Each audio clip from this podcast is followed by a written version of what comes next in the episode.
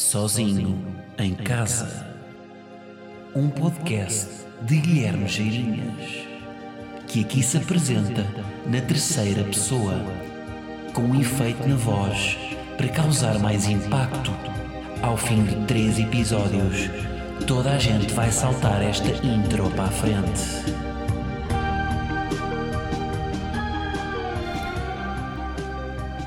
Onde é que eu pus a minha ventoinha? É a questão que me surge no meio deste calor tropical. E eu vou-vos dizer, eu acho que ficou em casa de meus pais. Porque eu lembro-me que eu adquiri a tal ventoinha quando ainda vivia lá em casa. Agora, eu vou usar então esta plataforma para falar com meus irmãos e minha mãe. Meu pai não, porque meu pai está-se a cagar para mim, não ouve o meu podcast. Portanto, já sei que através deste segmento não posso, uh, não posso falar com ele. Agora, irmãos, mãe, onde é que está a minha ventoinha? Está aí em casa. Estarão vocês a usufruir dela neste momento? Eu aposto que o meu irmão está, epá, aposto que está no computador a fazer o, os seus designs com uma ventoinha no pé, a, a arejar-lhe aquela planta do pé cheia de pé de atleta do seu bom 45. 45 em ténis. Em sapato é 44. Bom, como é que vocês estão? Estão bem? Sejam bem-vindos ao episódio 134. Hoje é quinta-feira, não gravei quarta porque ontem tive um voo vindo da Madeira. Cheguei tarde, ainda fui buscar Gleba a casa de avós. Deixei, deixei Gleba na casa dos meus pais. Já agora aproveito para dizer uma coisa que é... Eu estou neste momento a sentir o que é que é deixar um filho nos avós. Porque Gleba tem uma alimentação equilibrada, eu encarrego-me de lhe dar, epá, tem aqui uma, uma daquelas rações em que eu controlo nutrientes, tem os primeiros, os primeiros três ingredientes é, é, é frango e não é cereais, para ela, não ter, para ela ter uma alimentação equilibrada, tudo bem, dou-lhe uma dose controlada, chega a casa dos meus pais, passado cinco dias fora, e ela está um pote. A minha, minha mãe dizer, não, pois, olha, eu dava-lhe realmente, eu dava-lhe um gelado por dia. Um gelado nem sei o que é que é. É uma ração qualquer que em forma de gelado. Pá, vem um pote, está gorda. Estava em forma, de repente tenho aqui uma, uma cadela que vem duas. Eu estou a sentir neste momento o que é que é os pais que deixam os filhos nos avós e eles voltam de lá com diabetes, porque passaram a tarde, tomaram de pequeno almoço uma goma grande. É isto que acontece, não é? Os pais deixam os filhos dos avós, pequeno almoço, uma, uma goma grande e petazetas, o almoço bulical com chipicau, não é? É o acompanhamento. Nem sei qual é o acompanhamento e qual é o prato principal, mas acho que é bulical com chipicau. Jantar é, um, é, é, uma, é um push pop e um chuba pinta línguas. É isto a refeição equilibrada nos, nos, avós, que foi o que a minha mãe fez à minha cadela. A gleba de repente vem-me, está um tchugo. Está um tchugo. Portanto, mãe, aproveito também para deixar aqui outra mensagem que é, epá, não me eduques gleba, porque ela vem para aqui agora dou-lhe ração, ela não quer é comer as coisas que tu lhe davas. Bom, malta, fui à Madeira, estive num casamento, mais uma zaragatoa, uh, zaragatoa para ir para a Madeira e para poder ir ao casamento. Casamento, uma cerimónia muito bonita ali na Quinta da Casa Branca, um sítio lindíssimo que recomendo uh, pessoas que estão a casar na Madeira e mesmo no continente, porque não? Calma, eu tenho que pegar, desculpa lá, eu, eu para falar madeirense eu tenho que pegar no obrigadíssimo. Pronto, ok. Eu quando pego, o obrigadíssimo é a forma que eu tenho de sintonizar para, para falar madeirense. Porque meus pais têm amigos madeirenses e então cada vez que eles vinham cá a casa, eles no final despediam sempre com obrigadíssimo, Paulo Monet, estava tudo ótimo, obrigadíssimo, impecável. Estava impecável. Por causa os madeirenses inserem vogais a mais em sítios que não são precisos. Tipo, em vez de dizerem impecável, dizem impecável. Está ali um i a mais. Impecável. Homem, levas o carro. Vais levar o carro? O carro? Metem um U. Não, é carro. Homem, levas o carro? Obrigadíssimo, estava tudo ótimo. Bom, mas teve um casamento na Madeira. Um casamento lindíssimo ali na quinta da Casa Branca. Um, impecável, tive que, que, que, com amigos, foi, foi uma cerimónia muito bonita. Já estou a ir, eu quando digo bonita vou para, para, para o Soriano. Pronto, isto é uma madeirense que fez Erasmus ali no Feial. Um, Apetecia-me falar madeirense o episódio todo, mas não vou fazer isso, não é? Não vou- Vou-vos poupar. Agora, um, o casamento pela igreja. E vou-vos dizer, uma cerimónia tão bonita que até a missa foi especial. Não deixou de ter algumas partes que eu acho que eh, são incaracterísticas, ou seja, que tiram um bocado de intimidade. Por exemplo, padrinhos de, pá, dos noivos, eh, pá, sei lá, lerem as preces a dizer oremos pelo Papa e pelo nosso, pelo nosso Bispo Cardeal, pá, de pessoas que, pronto, eu lembro-me, já, isto já aconteceu também em casamentos que eu fui, de repente pessoas que eu conheço a dizerem oremos pelo Papa, malta, vocês não querem saber do Papa, portanto é- eu gosto, é sempre mais, mais giro quando há uma coisa mais íntima, não é, com os, com os noivos e não haver estas concessões que tem de se fazer à, à igreja de dizer coisas que é suposto dizer porque estamos numa igreja. Mas apesar disso, vou dizer uma missa bacana que teve um. O que é que decide se uma missa é bacana ou não? É a homilia. A homilia basicamente é aquela interpretação que o padre que está a dar a missa, que está a, dar a missa faz das leituras. Portanto, para quem não está contextualizado com igreja, o padre lê um texto lê-se um texto da Bíblia, não é? O- a leitura. Evangelho de Nosso Senhor Jesus Cristo, segundo São Mateus, aos Salomicenses. Irmãos, naquele tempo, estou a dizer de cor, malta, mas vejam, eu fui tantas vezes à missa que eu já consigo, eu consigo escrever um texto neste momento de cabeça. Irmãos, naquele tempo Jesus chegou ao templo e, falando com os Salomicenses, disse-lhes: De vós, o primeiro que atirar uma pedra, não atirar a outra. Pois aquele que vive em vós não fará aquilo que o outro desdém. Fazendo o percurso por entre os terrenos de Satanás, Jesus dirigiu-se a São Mateus e disse-lhe: Mateus, eis o Cordeiro de Deus que tira o pecado do mundo. Mateus retorquiu: Jesus, bem sei que Ruben Amorim é um excelente treinador. Porém, Bom, mas de facto, pronto, há uma homilia, há uma, há uma leitura e depois a homilia é então a, a tal interpretação do padre sobre a homilia. Epá, e sim senhora, Padre Carlos, 29 anos, deu uma boa homilia, eh, uma homilia inconveniente para um casamento, porque é muito fácil ir para um casamento dizer coisas boas sobre o casamento, mas a homilia do Padre Carlos foi quase sobre a provação constante que é o casamento. Às tantas até diz que é uma, uma espécie de loucura o casamento. Porque nada é para sempre. Não é? Isto é uma frase feita, nada é para sempre. Portanto, o que é que estão aquelas duas pessoas ali a fazer? De repente a comprometerem-se uma com a outra para sempre. Portanto, senti que o padre não estava a dizer as palavras de Deus, mas estava a tentar pôr em causa as palavras de Deus para lhes dar ainda mais força. Que é uma. Acho que é um exercício bastante inteligente. O padre a fazer de facto. Porque é fácil ser uma, uma cassete gravada do que Deus diz, mas tentar encontrar sentido, contra- tentar contrariar Deus e não conseguir, não é? Era o que ele estava a fazer para, para ainda solidificar mais a posição de Deus. Portanto, para um agnóstico como eu, gostei muito de ouvir.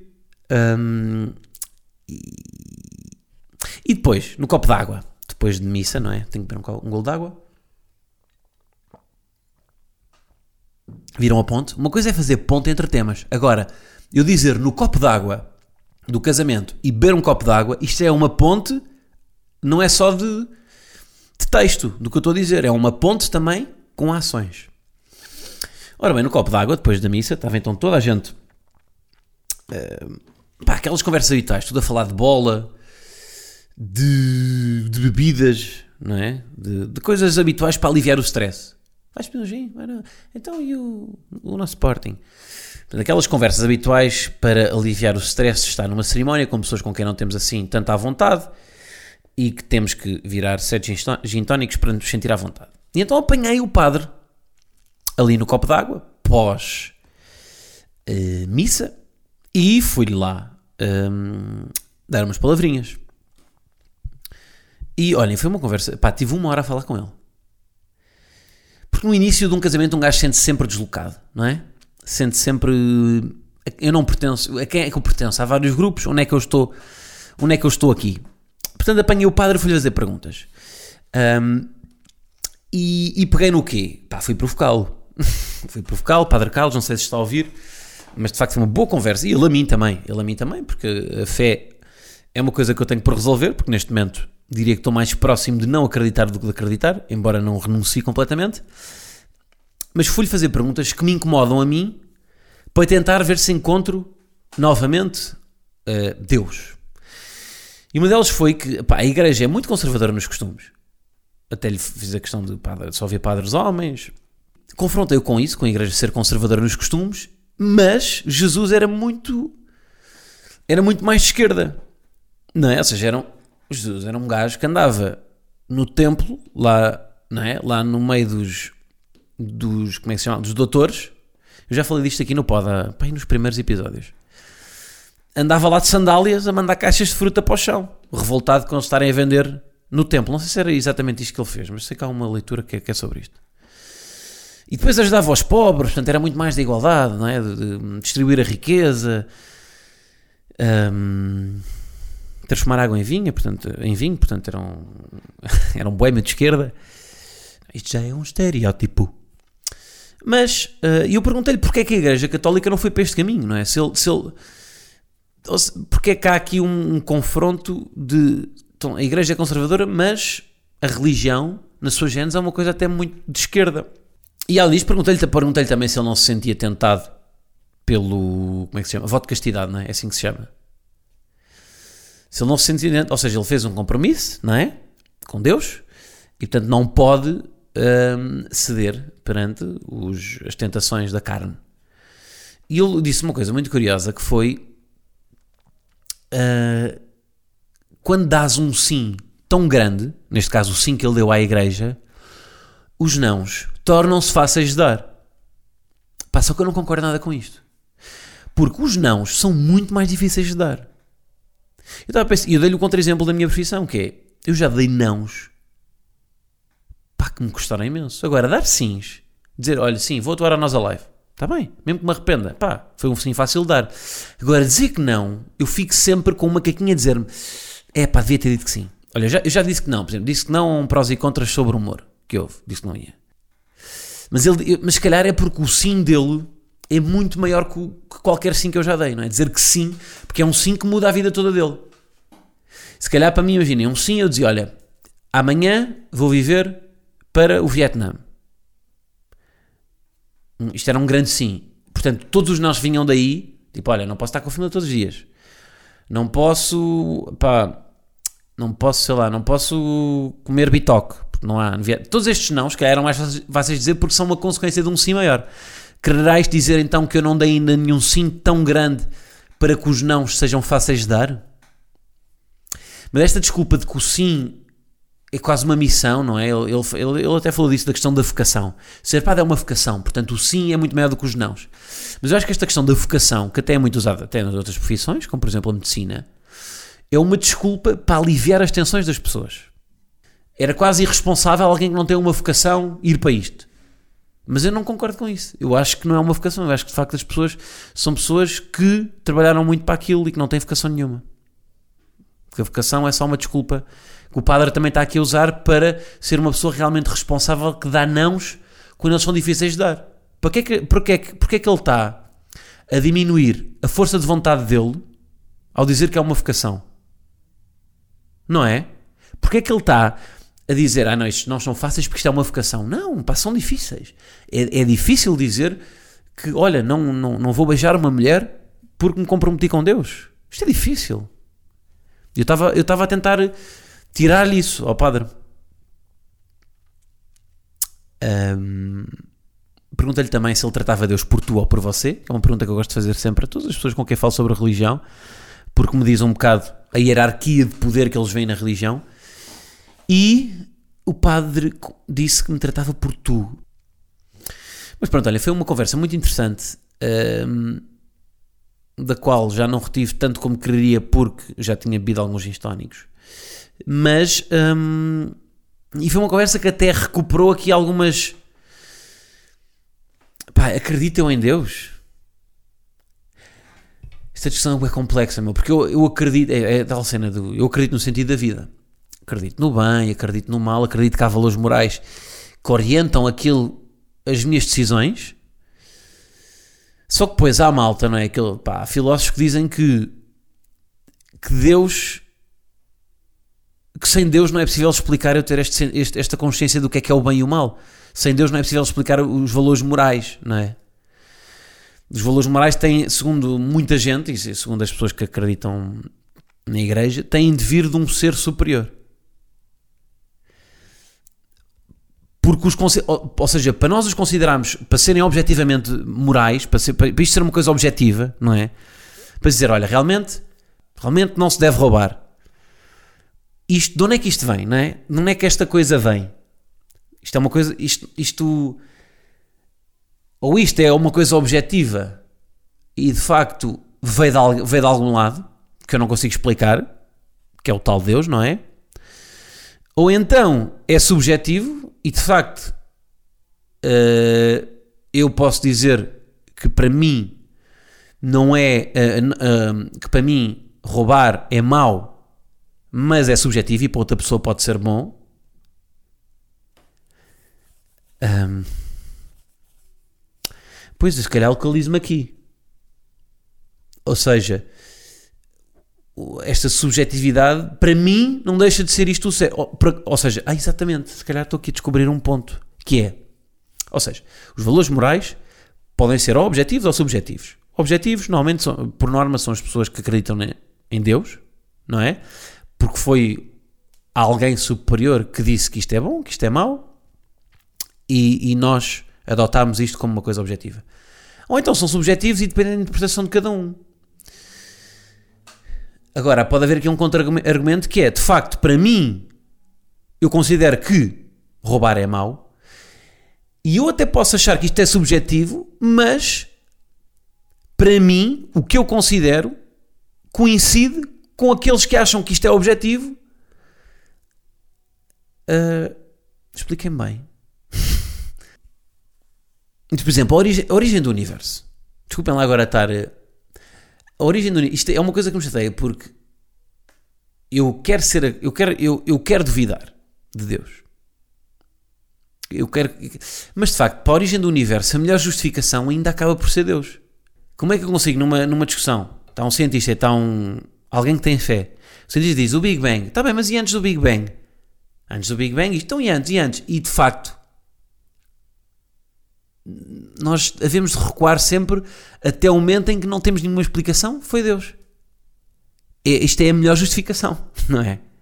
E é irritante porque é a justificação que de facto hum, nós usamos para quando não temos nenhuma que seja racional, não é? Não sei. Tenho tantas dúvidas sobre isto. Estou a falar sem certezas, malta.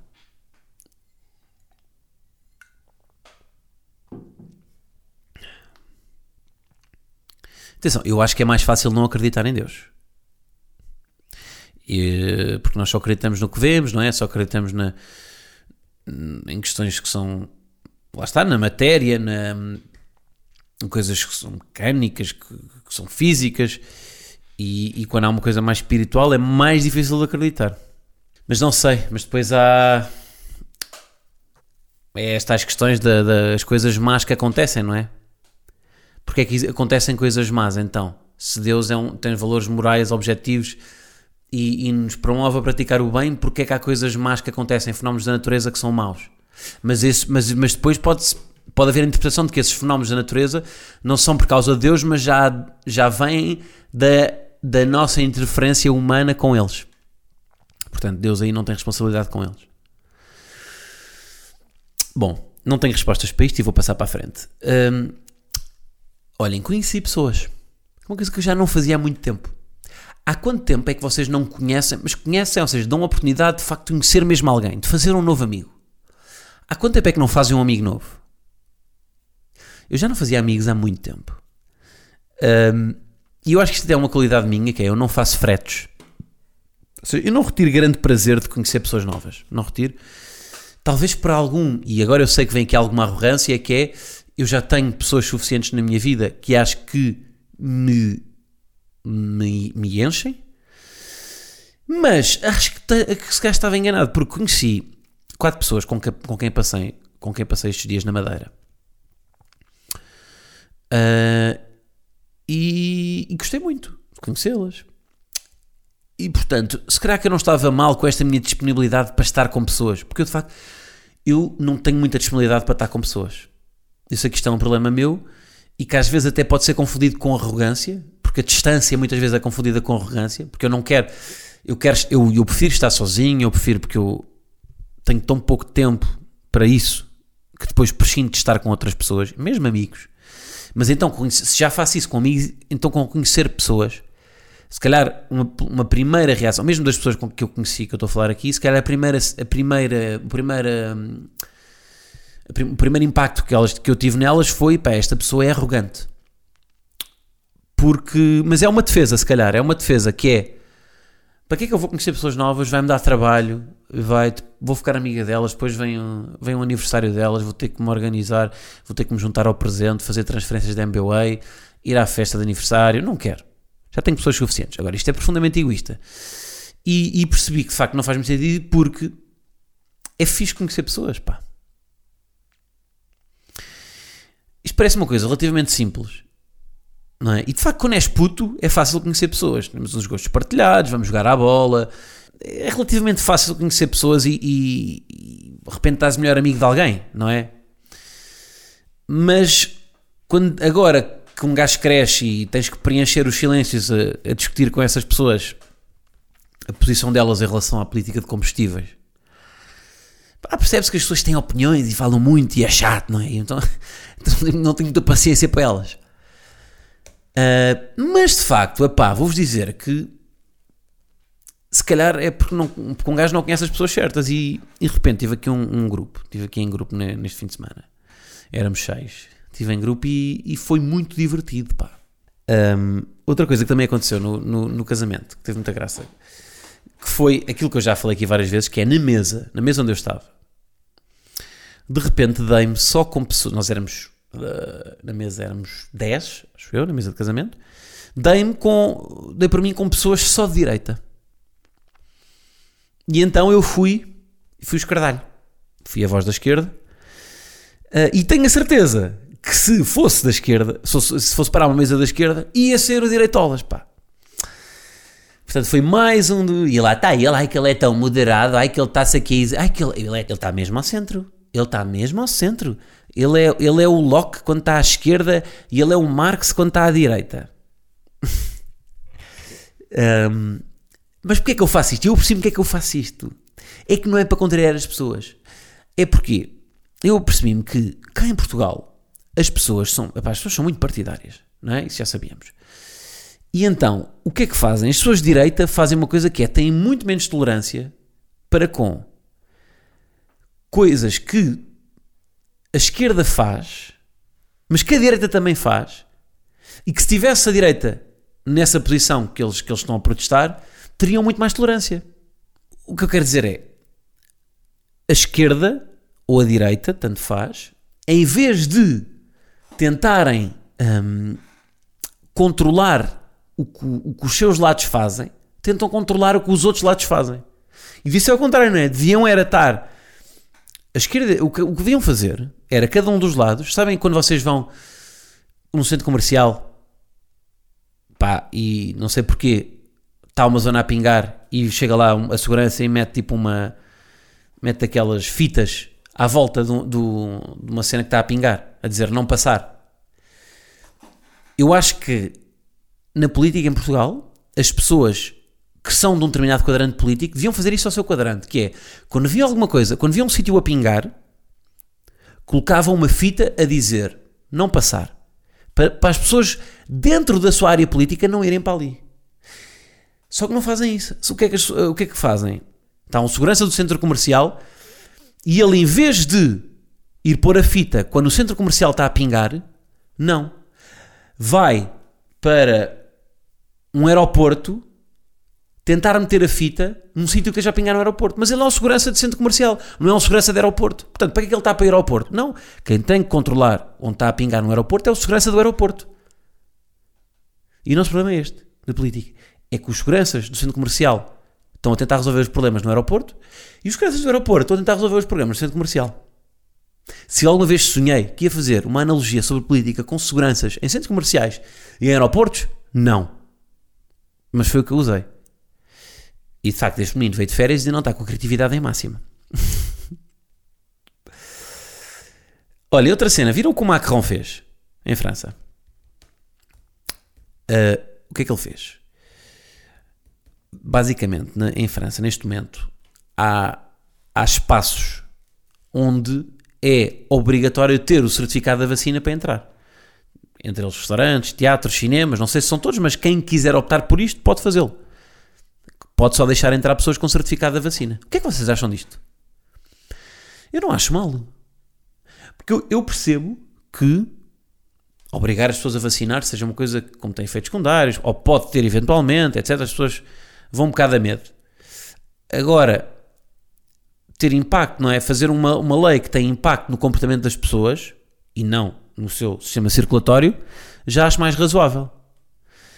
Um, e, e, portanto, não sei se isto não. Ah, e a prova de que isto é a solução é que houve muito mais inscrições para tomar a vacina. Portanto, havia pessoas que eram um bocado de capricho, ou até algumas era desleixo. Era tipo, até querem ser vacinadas, mas olha, agora não me dá jeito. Agora estou aqui em Toulouse, estou a fazer as minhas cenas, não vou já marcar a vacina. Mas de repente, tá, pá, o Macron põe esta aqui, a malta de Toulouse foi-se toda a vacinar. Portanto, não sei se isto não foi, não foi bem jogado. Também tem uma mais polémica que é obrigar os uh, profissionais de saúde a vacinarem-se. Essa ainda não, não sei bem, tenho que pensar mais sobre o assunto. Uh, opa, é isso. Malta, relembro-vos que saiu. Relembro-vos, quer dizer, não vos lembro porque ainda não vos tinha dito. Eu disse que ia sair, mas entanto já saiu o primeiro episódio do podcast Sozinhos, apenas disponível no Patreon deste menino. Ah, pois é. Portanto, está lá o primeiro episódio. E será, já decidi, o episódio, portanto, o primeiro episódio tem uma hora. Uh, e eu, do feedback dos patronos, o que é que eu percebi? Que preferem episódios de meia hora, uma vez a cada duas semanas. Só que isto, um gajo liga e continua a falar, porque isto é um é difícil ter, ter, ter se calhar tema durante uma hora. Agora, gravada a duas pessoas, a conversa surge naturalmente, não é? Portanto, mas olhem, vai sair a cada 15 dias. Portanto, são dois por mês. Está aí no Patreon, adiram, ajudem este menino a pagar a luz e estamos juntos, tá? Malta, próxima quarta-feira estamos, voltamos aí ao ritmo normal. Vou estar cá no verão, concentrado aí nas minhas cenas, tenho aí coisas a andar é o, é o primeiro verão em que vou estar cá nas primeiras semanas de agosto. Portanto, estou aí focado. Tá? Vá, malta, é isso. Olha, obrigado por escutarem este episódio e vemos para a semana, quarta-feira. Um enorme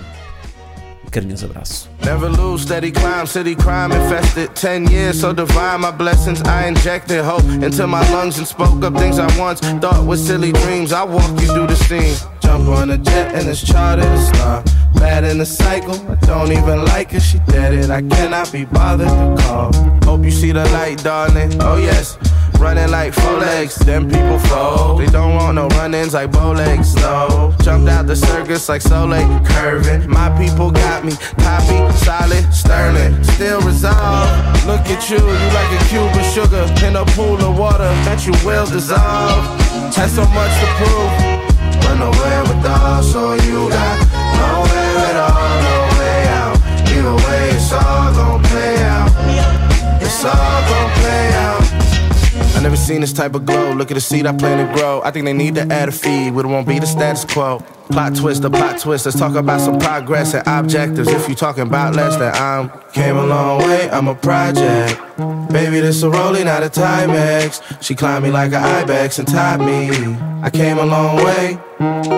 2010, they try to end me. Glad to see them bullets off. You still here? You missed. You bitch. 2020 Grammy nominated. Bet we going off. Admittedly, I know that don't make me, but it make the rest of you fonder. Keep them all arms length like the boy by CE Honda. Or Dawson, I'm flossing, I'm dripping, two commas. Trying to find a real, nothing in my viewfinder. Here you find them. Still resolved. Look at you, you like a cube of sugar in a pool of water that you will dissolve.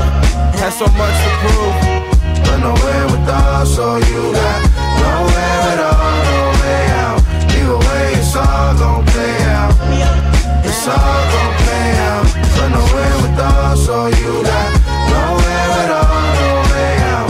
Either way, it's all gon' play out. It's all.